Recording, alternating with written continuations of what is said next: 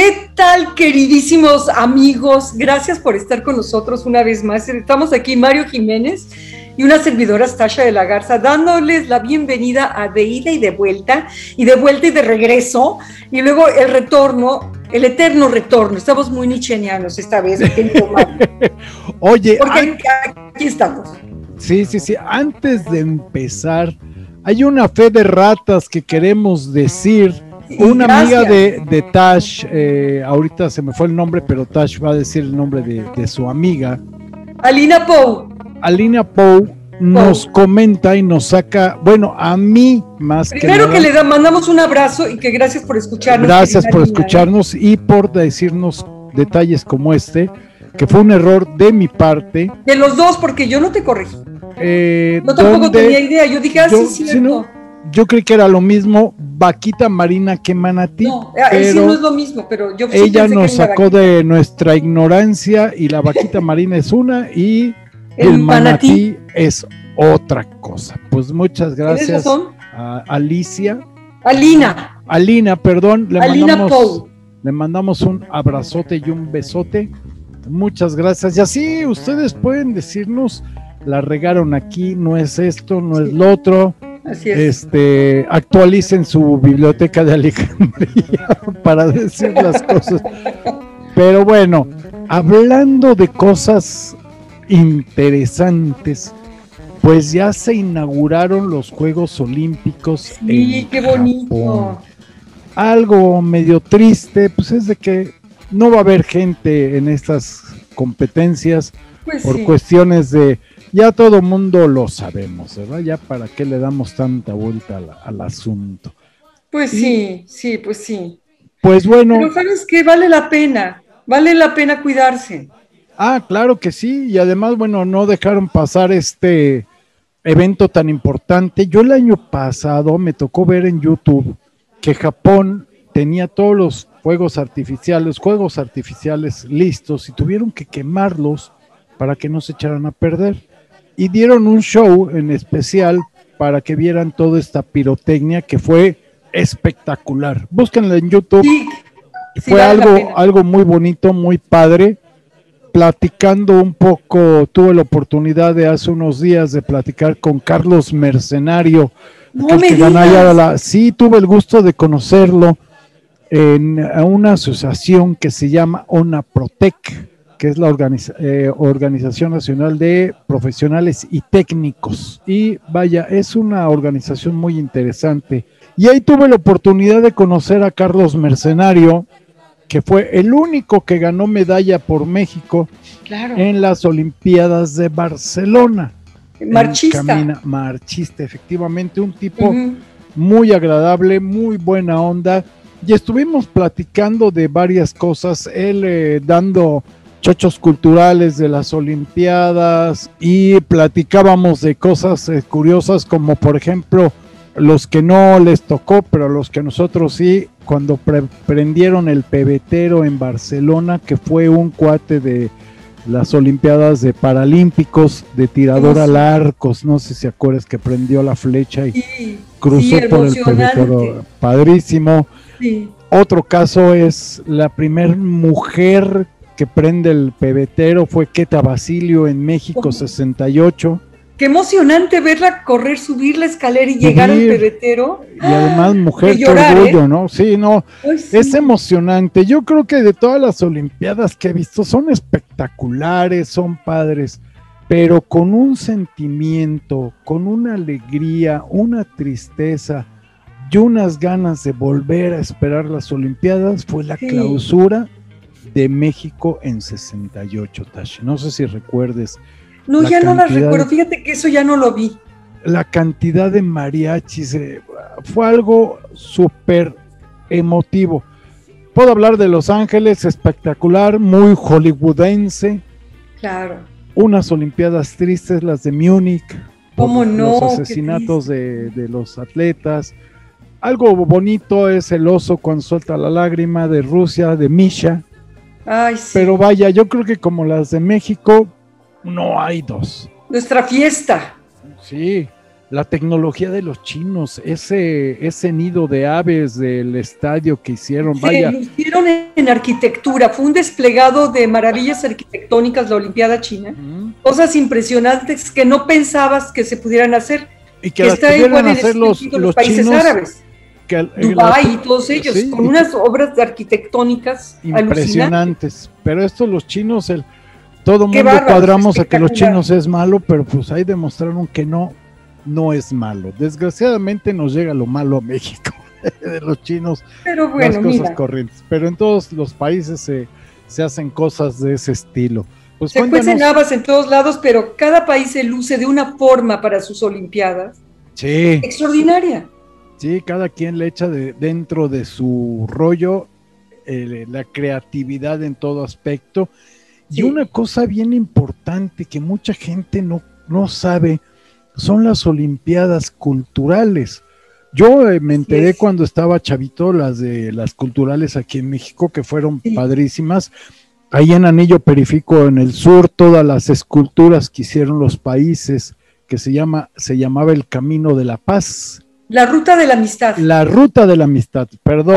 Así es, que cada país aportó una escultura realizada por alguno de sus notables escultores, que, si me permites este, meter mi cuchara en este tema, cayeron en el olvido, incluso una de ellas quedó dentro del terreno de una escuela privada y la utilizaron como emblema, símbolo de esta misma, era el logo de la escuela siendo que esta escultura es parte del patrimonio de la ciudad.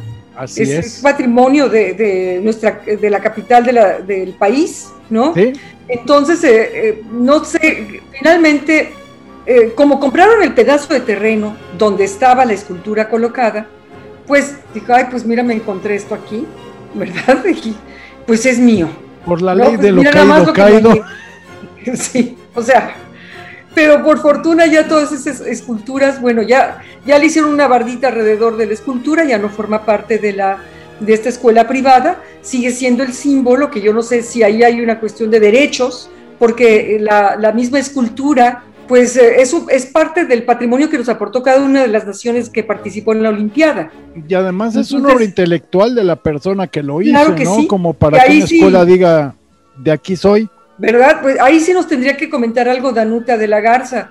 y como es, es este, obra de arte, son esculturas que pertenecen al siglo XX, caen dentro del criterio de patrimonio que maneja el Instituto Nacional de Bellas Artes. Si fuera anterior, pertenecería al ámbito del Instituto Nacional de Antropología e Historia. ¿No? Pero Nosotros ya somos de parte del Instituto Nacional de Antropología e Historia. No, no existía el instituto cuando yo empecé a formar parte. Sí, no, a mí cada vez que me piden original de, bueno, no, una copia de la de mi acta, yo sufro, ¿no? Porque tengo que ir a antropología a escanear el, el códice donde estoy registrado yo, pero bueno. Pues el mío ni siquiera está en México. ¿El tuyo dónde está, Mi códice está en Viena. O sea, se lo llevaron para allá, entonces imposible. Luego dije, bueno, a lo mejor hay algo en el archivo de Indias. Tampoco. Deberías entonces de unirte con aquellos que quieren el penacho Moctezuma. Igual te traes ya tu códice para tenerlo aquí. Pero está en Andorra. Ah, ese es el problema, ¿no? Entonces. ¿Dónde está el penacho? ¿Está en Andorra o dónde está? No, no los descendientes de Moctezuma viven en Andorra. En Andorra, pero el penacho está en Austria, también tengo. Ah, está en Viena. Ah, bueno, mira. Ahí te queda ahí a la... mi acta de nacimiento. Pues sí.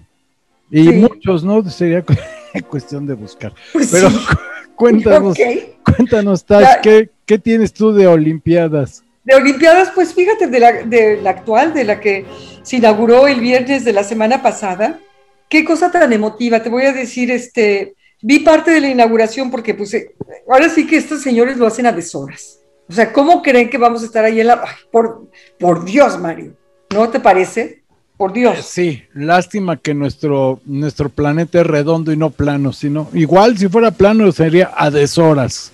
Sí, también, porque eso de que el sol le da por girar, si fuera alrededor, alrededor que nosotros giramos alrededor del sol, tampoco, ¿verdad? Como creían antes de Galileo. Antes, sí, no, está complicado encontrarle una solución para verlo a nuestra sol. Bueno, gracias a la tecnología se retransmite, se retransmite todo esto a horas normales para nosotros, ¿no? Non sanctas, que ahora está la discusión si vuelven a dar misas en latino o no. Otra ah, vez. ¿Sabías eso? No, no lo sabía como. Ah, sí, sí, eh, sí, un grupo de, de, sacerdotes estaba yo escuchando con Ruiz Gili el otro día, con Eduardo, este, que hay una discusión ahí en el, este, en el Vaticano de que como el Papa Francisco es así como muy vanguardista, que además tiene una historia notable enfrentándose a la junta militar en Argentina, cuando perseguían a tantas y tantas personas injustamente y violando todos los derechos humanos posibles, ¿no? El Papa Francisco, que en esa época era cardenal y padre prior y, bueno, un sacerdote notable, los defendió y defendió particularmente a, a curas y, y monjas, ¿eh? Y eso que la junta era ultraderechista. Pero, Fíjate, pues, pero- bueno, ese hombre, exor- dime, No, no, continúa, perdón. no, no, dime, dime, me ibas a decir algo. Eh, no, lo que pasa es de que dices que quieren que se vuelvan a dar en latín. Yo me pregunto, porque yo estuve tocando en un coro de una iglesia, me Sí. invitaron a participar, y yo veía que había menos gente cada día. Eh, ellos Antes de oficiaban en pandemia. latín. No, antes de pandemia, como que ya Ah. va, va, va gente mayor, va gente grande, pero jóvenes ya casi no van. Yo me pregunto si se aprobara que fueran en latín, ¿no crees que iría menos gente? Pues mira, este, primero sí se dan ya misas en latín y este, y aprendí, yo no tenía la menor idea porque soy una católica remisa, ¿no? Medio jubilada, este, que existen misales que cada papa o algunos papas han propuesto y son los que se utilizan para la celebración de la misa, del rito.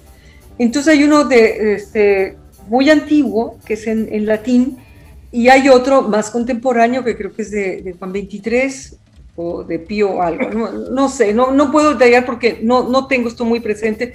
A lo mejor alguien en el, eh, nuestros escuchas conocen bien la historia sobre este tema que es sumamente interesante porque nuestra, nuestra iglesia no deja de estar siempre eh, renovándose, a veces sientes que se va para atrás, a veces sigue adelante y finalmente tiene, aparentemente sigue con crisis de vocaciones y también de fieles, pero no es el caso en todo el mundo, ¿no? Hay países donde el catolicismo sigue presente y otros en donde ha bajado, como es el caso de España, que incluso han cerrado iglesias y las han convertido en bibliotecas, en bares, en antros, en, en casas, o sea, porque cerraron la iglesia porque ya no iba gente. Entonces, bueno, eso es un tema de, los cambios de las sociedades, ¿no? Y de los tiempos.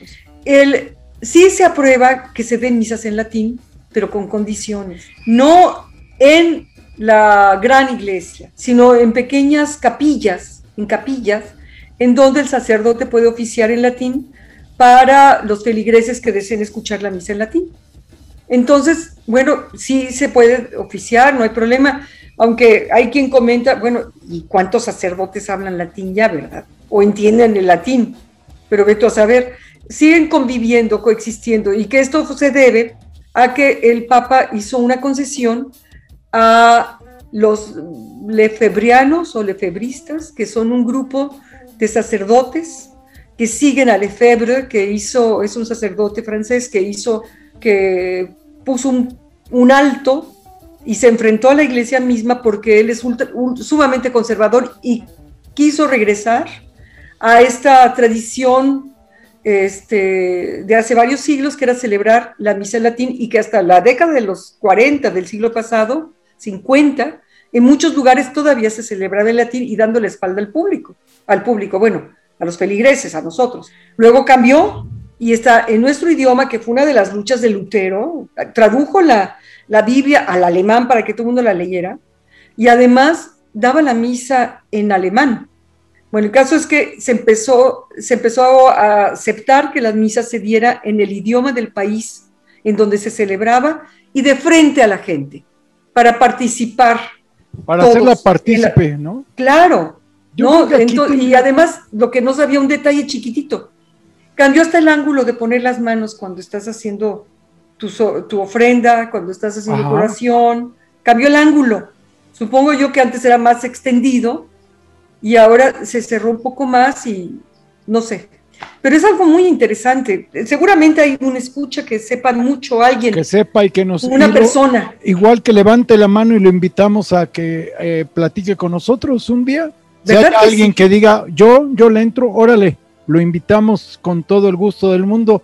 Ahorita que tú dices esto de cada quien en su idioma, que yo creo que es lo que es fundamental, lo que corresponde, me estoy acordando, y en la película de Amadeus lo dicen, pero además es cierto, cuando eh, Mozart quiere hacer por primera vez una ópera que se la piden en italiano, que ella dice, bueno, ¿por qué en italiano si somos alemanes? ¿Por qué no hacerla en alemán, no?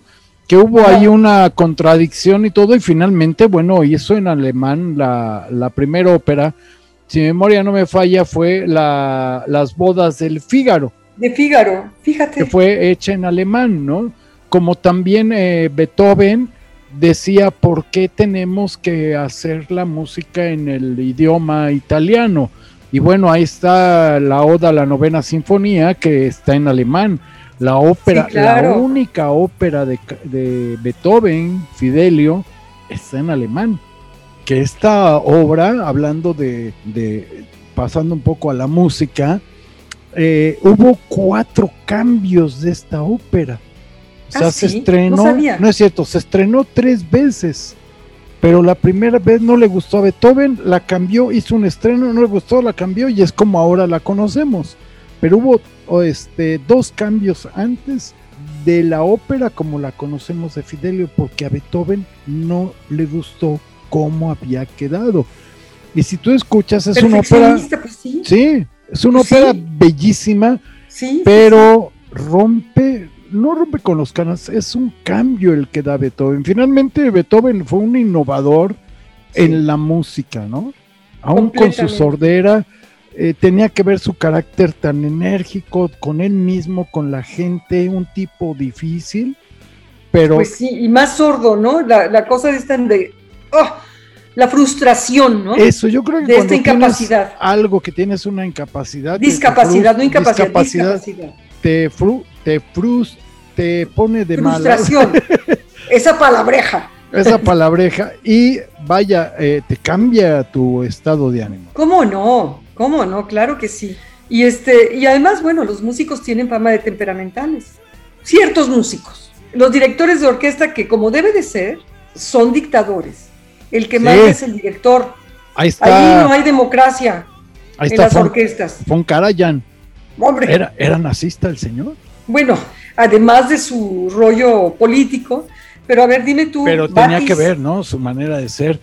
Batis. Yo creo que de los que conozco yo, alguien que no es tan enérgico es Diemek. Diemek es a todo. Y sabes, Carlos Miguel Prieto también. También, pero. Alondra. Son firmes. Son firmes, pero no es el, el, un Leonard Bernstein, un, un eh, Batis como que empezó a suavizar las cosas, pero un Herrera de la Fuente era un tipo súper enérgico, ¿no? Tú sabes que la esposa de Herrera de la Fuente, Miss Herrera, que así la conocíamos, fue maestra nuestra de geografía en la escuela. bueno, nuestra me refiero a mis compañeros que, nos, han, que nos han escuchado y nos escuchan, Mónica Stillman, Aline Menace, varios, varios, Marisa Iturbide, muchos que nos oyen. Este, nos tuvimos el honor de que fuera nuestra maestra de geografía. Y como había visitado los lugares de los cuales hablaba en la clase de geografía, que yo no sabía que era la esposa de, Herrera maestro Herrera de la Fuente, entonces te puedes imaginar cómo pues, eran sus clases de Padrísimas, con conocimiento de causa. ¿Cómo no? Oye. Y Víctor, su hijo, el hijo de Herrera de la Fuente y de ella, era compañero mío de clase, que era un loco de la música y ahora vive en Suiza, creo. Sí, en Suiza, en Salzburgo, creo que es, Algo así. está viviendo allá. Ah, que no me extraña. No, no lo dudo. Extraña que vive en Salzburgo. Hijo, de tigre. Hombre. ¿No? Un apasionado de, del jazz. Fíjate nada más. Quiero aclarar que ahorita que está diciendo Tash de que tomó clases con la, la esposa de Rafael La Fuente, no sé, yo creo que si les haya tocado a tus hermanos o no, porque Tash es la más chica de todos. Ah, claro que sí. Entonces, a lo eh, mejor. Eco es el mayor por mucho. Eh, es lo que he notado, que es el mayor, sí, ¿no? Sí. hablando, hablando de. Lo iba a decir cada año soy más menor. Tú eres más menor. Eh, cada año soy más. la más, chiquita. la más menor, cada año. Este... Es una cosa curiosa. Pues, ¿quién sabe por qué será? Como la película esta, ¿no? Que está basada en ese cuento. de que nace, este viejito. y va eh, rejuveneciendo. ¿Cómo se llama? Tú sabes todo, Mario. Con Brad Pitt. Con Brad Pitt. Es que, ¿sabes con cuál la estoy confundiendo? Con la de Conozcan a Joe Black con Anthony Hopkins y Brad ah, esa es estupenda película. Que también es una excelente película. hay cinco, hay de continuidad, pero no me quiero meter en rollos. Sí, sí, sí, bueno. Pero es también es excelente esta de Conozcan a Joe Black. Que ganó, ganó un Oscar, ¿no? esta de película que decías de que nace viejito y se va haciendo sí, niño. Sí, que no sí, ganó un Oscar. y está basada en una, eh, eh, en una obra literaria. Sí, Sí, sí, sí, pero. Ya se me fue, todo, todo. así pasa. pasan y no se quedan. Pasan por mi cabeza y no se quedan muchas cosas. Dicen que es por saturar, que estamos saturados de información, ¿eh? Pues es que nuestro disco duro es chiquito. es que somos del siglo pasado. no son de teras, es más, yo creo que somos, somos de megabytes. teras no creo que lleguemos ni Yo nada más soy de bytes, que no tiene otro adjetivo. Sí, como que no, no, nuestro archivo no, no, llega tanto, no, no, no, llega para tanto. Oye, regresando al tema de, la ruta de la amistad, se hizo una campaña muy buena hace algunos años en la Ciudad de México para restaurar y rescatar del olvido estas esculturas, que es una maravilla que tengas un paseo escultórico monumental en una ciudad. No hay muchas ciudades en el mundo, tienen un parque dedicado, alguna como la de Chillida, que tiene esa maravillosa obra que se llama El, peine del viento, ¿no? que es, como, una, como una mano abierta eh, en la orilla de un acantilado, mirando al mar, entonces por ahí pasa el viento y se peina. Chillida es un gran, gran escultor, maravilloso. Este, ya, ya falleció, pero bueno, entonces, eh, México es uno de los lugares más extraordinarios en todo el país. Tiene las obras eh, artísticas y artistas más extraordinarios que te encuentres. Y además, no es un puñado, es, son montones. Hay una cantidad impresionante de... Sí. Desde vaya, músicos, hay una cantidad impresionante de músicos, tanto populares como, como de, todo tipo de música. Ahorita, por ejemplo, todos los registros. Ahorita que decías tu jazz, me acuerdo de los hermanos Tucen. ¡Ay, qué buenos! Eugenio, eh, Fernando en la batería, excelentes músicos, ¿no? De jazz. Sí, sí, sí. ¿no? ¿Y, ella qué tal? Cecilia empezó con ellos, con Sacpé pero ya después se fue al rock un poquito más urbanón, ¿no? El tipo de rock que, tocaba, que cantaba Eugenia. Cecilia, perdón, era un Cecilia, pero es una buena cantante. Ah, no, es una buena cantante y además, este, como buen músico, eh, de muy buena inspiración tiene Cecilia, ¿no? Sí, y sabes también quién, y fue, ahora sí que la fue un rescate que hizo la nación, involuntario, ¿eh? porque tampoco fue eh, que la conocí precisamente por el centenario de José Revueltas, Olivia Revueltas. Qué pianista, qué jazzista, qué bárbara. No sé si has tenido la oportunidad de, eh, de escucharla, ha ofrecido algunos recitales en la Ciudad de México, en el Teatro de la Ciudad tuvo uno hace creo que algunos meses, que naturalmente no pude asistir, ¿no? Pues está, está, hace muchos meses, porque pues estuvimos en medio de la pandemia, obviamente no, no fue muy reciente. Es que la pandemia nos hizo pausa, el, encierro nos hizo una pausa. Entonces de repente lo que ocurrió en 2019 está muy presente, porque 2020 es un vacío. Es un bache en nuestras vidas. sí, sí, es una pausa, es, una, es un ataque de introspección que nos llevó, que nos trajo como regalo este suceso. suceso. Pues Olivia Revueltas es maravillosa, maravillosa músico, es una pianista fuera de serie, jazzista como pocas, y además es un ser humano encantador. Estuvo viviendo muchísimos años con su esposo en San Antonio, Texas, enviudó y decidió volver a México. Y está en nuestro país y no dudo que muy pronto retornando a sus extraordinarios conciertos. Mario, si la puedes pescar, tú que estás allá en la Ciudad de México, hazlo. Hazlo porque te vas a sorprender maravillar maravillosamente. Vale la pena, sí. Oye, y hablando de músicos, el otro día eh, viendo que este May, ¿cómo se llama? Brian May. Brian May. El guitarrista de Queen. Sí, estaba leyendo en una entrevista que le hicieron que publicó Milenio hace dos semanas, eh, más o menos, que es astrofísico. Sí. Y es, sí, y además técnico en no sé qué cosa y está metido con la NASA arreglando algo con el rover que está en Marte.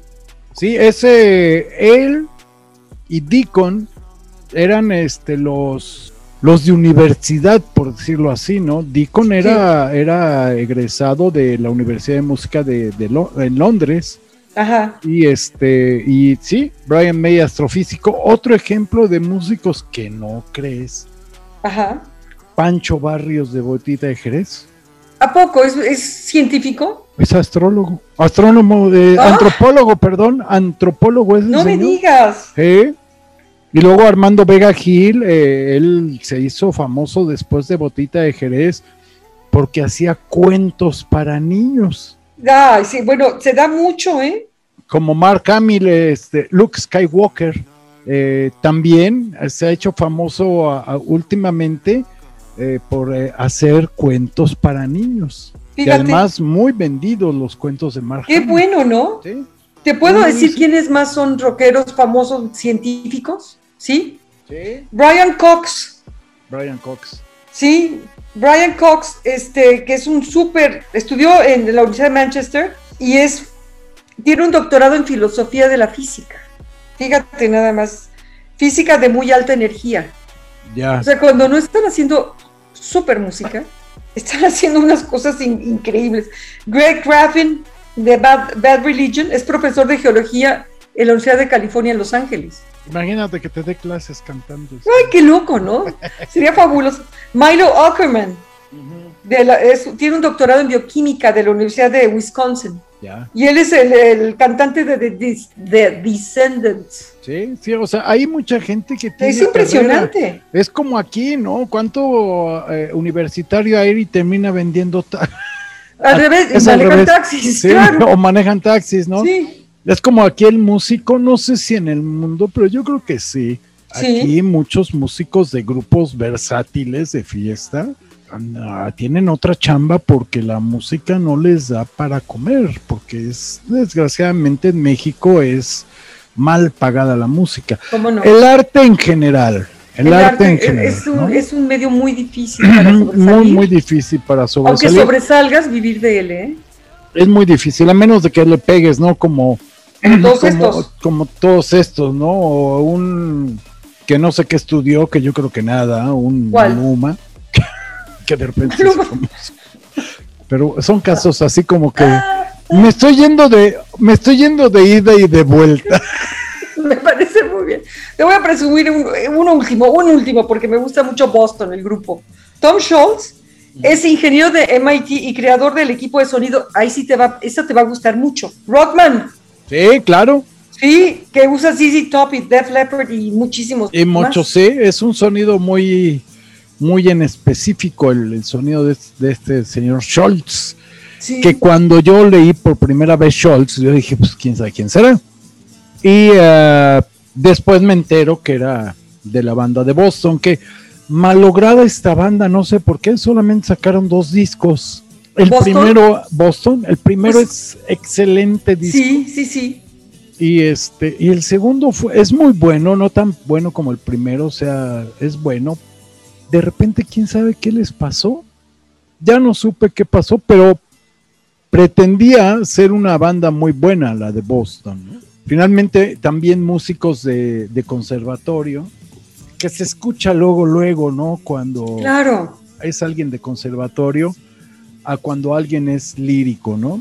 Sí, Entonces, eh, es, pero es, no sé, la mayoría de la gente, me atrevo a decir que eh, no sé por qué se inclina más por la gente que es lírica, aunque no lo sepa, ¿eh?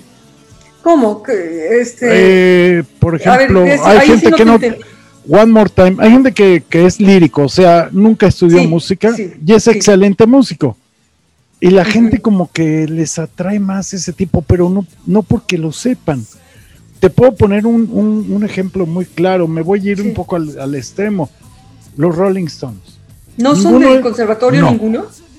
Y sin embargo, oyes a Toto, también tiene su buen jale, pero ellos se les se nota a leguas el, tipo de la formación la académica. manera la manera de interpretar más bien sí. se nota cuando es de conservatorio como que es más más pulcra más fina más y la otra es más eh, por decirlo de alguna manera más sucia más de víscera más tosca Ándale. Visceral. Visceral. Y la otra es un poco más cerebral. Más, más cuadrada. Es, que es académica. es académica, ¿no? Entonces como que no, no se salen de ciertos patrones.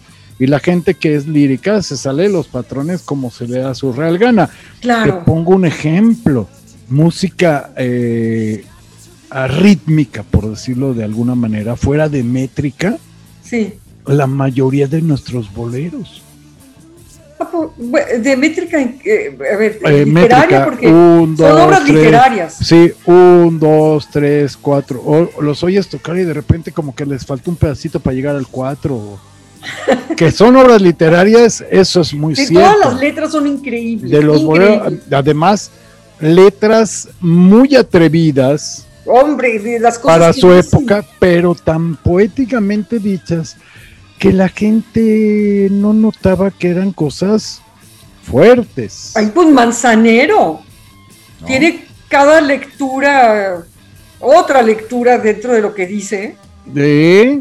Híjoles, que digo, qué bárbaro, qué bárbaro. Y se salió con la suya. Ahí te va una muestra de algo eh, fuerte, ¿no, José Alfredo? Ay, sí, él, no se. Me cansé de quién sabe qué con la mano izquierda. Pues, ¿qué estaba haciendo mi cuate? A ver, manzanero, voy a, voy a apagar la luz para pensar en ti, por el amor de Dios. Y luego se me cansó la fuerza, se me, ¿qué? se me acabó la fuerza de la mano izquierda. Pues, vaya. Bueno, es que dijo que se le cayó la copa. ¿Te acuerdas que estaba en el rincón de la, la copa? Sí, bueno, otra, otra, otra letra es la muñeca fea, que hacía escondida tras los rincones. Madre Santa. Digo, ya si nos ponemos a poner así, pues ya podemos sacar En ese plan, pues podemos hacer bastantes cosas posibles. Sí, eh, la, la, música actual no nos da chance porque son muy directos, pero las otras sí. Pero Oye, sí, los raperos, ¿eh? Los raperos, los, los, eh, eh, ¿En serio? ya más explícito no se puede. Fíjate que vi la película hace más de un año, creo, o algo así, en, en televisión, la de Compton, Out of Compton, Compton que es donde surgen todos estos grandes raperos que The Boys, The Boys, los chicos del barrio, no sé cómo los llamaron en español. Ajá, era en donde Boys Chukang o algo así, no, esa era la de nuestra época. no, no, eh, esa es reciente, donde... Sí, Boys, ah, sí, de los chicos del barrio, sí. Ya sabes cuál es eh, este grupo de chicos de color. Ajá. Que son unos señorones de color ahora súper empresarios y productores y todo eso. Y, este, y el rap que, ellos empiezan a, crear, porque es, como un impulso, es, un impulso creativo, irrefrenable, y como tú bien señalas, que nace de la víscera y nace de la frustración, nace de la angustia y la violencia en que crecen. Y algunas son absolutas y totales obras poéticas, que que se parece mucho a este movimiento beatnik de la poesía en voz alta de los años 50. De los años 50 y amarró más en los 60, ¿no? Cuando empieza la onda medio a cambiar a la onda hipismo y todo eso, el hipismo y todo. Más bien, más que hipismo, psicodelia. Sí, sí, sí. No, porque aquí hay, hay que aclarar muy bien, el hipismo es un movimiento, bueno, musical y todo, cultural y todo y la psicodelia también, pero mucha gente confunde psicodelia con hipismo y no es. No tiene nada que ver. No, o sea, estaban como que de la mano, pero eran como que corrientes diferentes, ¿no? Sí, paralelas. la psicodelia nace el rock progresivo, o sea, clavado.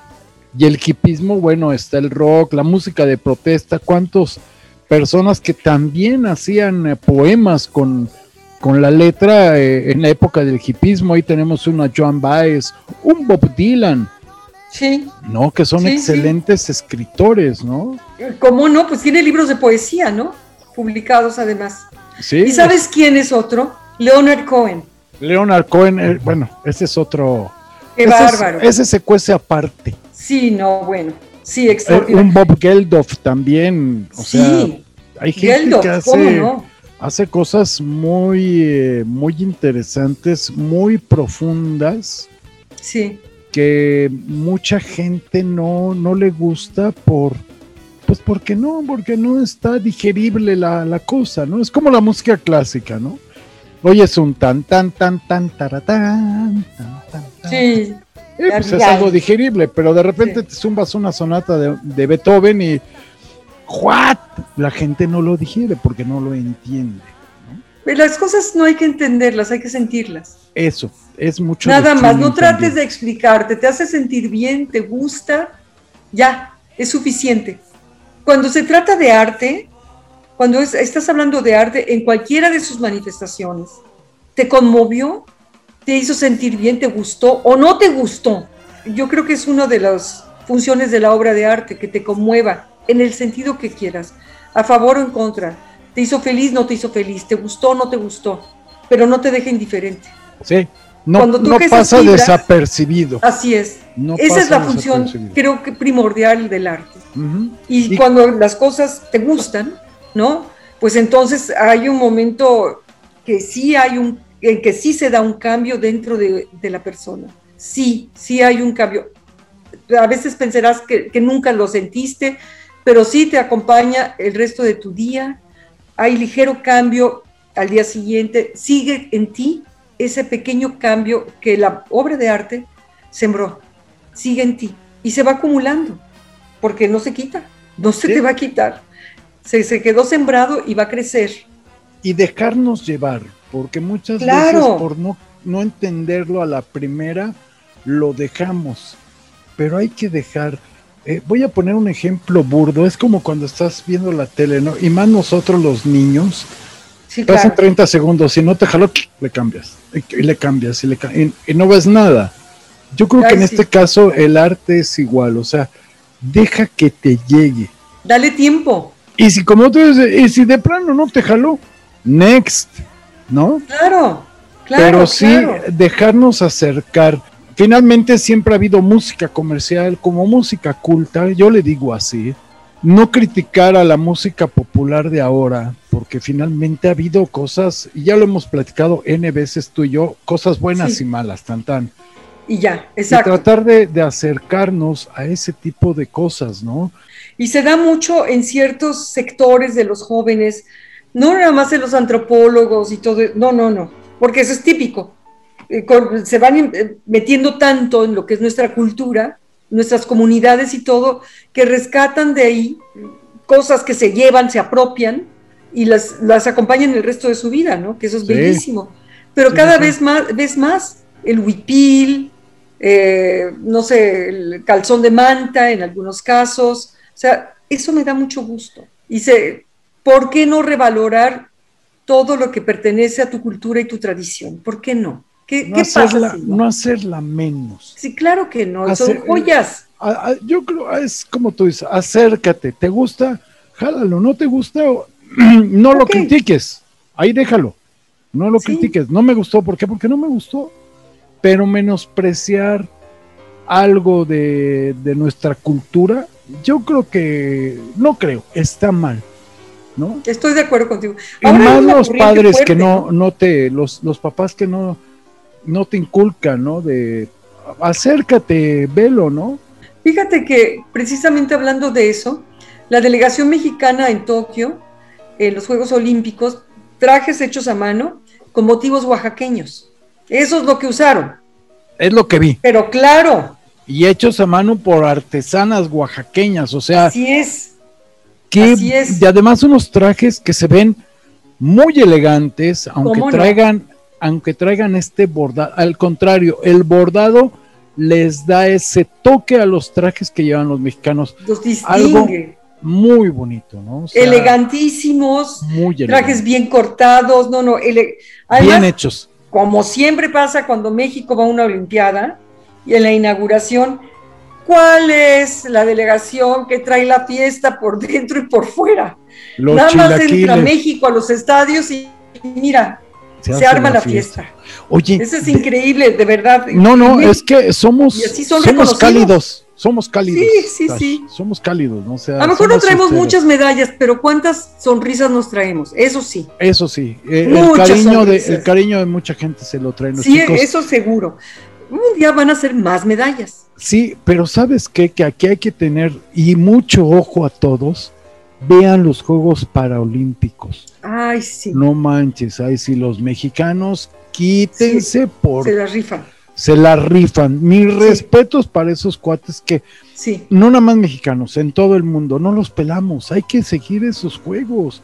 Gente que está torcida por alguna situación y suelen ser mejores que los, los, eh, los que estamos completos, por decir algo, ¿no? Pues sí. Yo siempre digo, Sí. y, y- y me quejo de que tengo esto, pues ve estos cuates que están más amolados que nosotros y sacan la sí. casta. ¿no? Y Sacan El privilegio de ser quienes somos. Sí, sí, sí. Y, no, y no aprovechamos ni damos gracias por ello.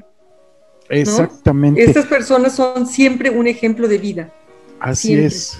Oye, estaba yo pensando, Tash, Dime. uno de los trajes, ahora que regresen estos chavos, Sí. o por qué no el que hizo los trajes a, a los... Vamos a buscarles. Vamos, no, pero ¿sabes qué? ¿Qué? Que le hagan unos uno. trajecitos, que le hagan unos trajecitos a nuestro cuate, ¿no? Porque No, Es bueno, es más mamarracho Ya, ya. para vestirse. y a su pareja. Bueno, ella como que se... Sí Se se, peina. defiende, usa diseñadores mexicanos. sí. Pero el otro como que de repente dices, ¿qué onda, man? Bueno, Bueno, no hablemos de cosas feas. pero sí. Sería padre buscar al diseñador y Uy, y platicar, ¿no? Sería padre buscar. Hay que sentirnos orgullosos de nuestras raíces, ¿no crees? Hay un artista visual que ha hecho su, su buena parte de su obra y además da talleres con, sobre el huipil y crea, recrea el huipil y lo convierte en una obra de arte. Ya. Y es un Mira, artista visual, hace un trabajo fuera de serie que dije, pero como está en la Ciudad de México y yo estoy acá en Ensenada, pues es imposible. Y no son cosas que sea tan fácil hacer por internet. Pues no. Pero, múdate pero, aunque pero- sea, pero la plática sí. múdate aunque sean a Querétaro, Tash o algo. pues Sí, tan fácil, ¿no? Vente, ahí sí, ahí voy. Mis chivas. Espérame, espérame, espérame. Pues Tash, ¿qué crees? Para no perder la costumbre, ya se nos acabó el 20. Dejamos Pues el tantas 20 no se nos acabó, pero sí el tiempo. el El tiempo. 20 lo traemos puesto. Y este- mm.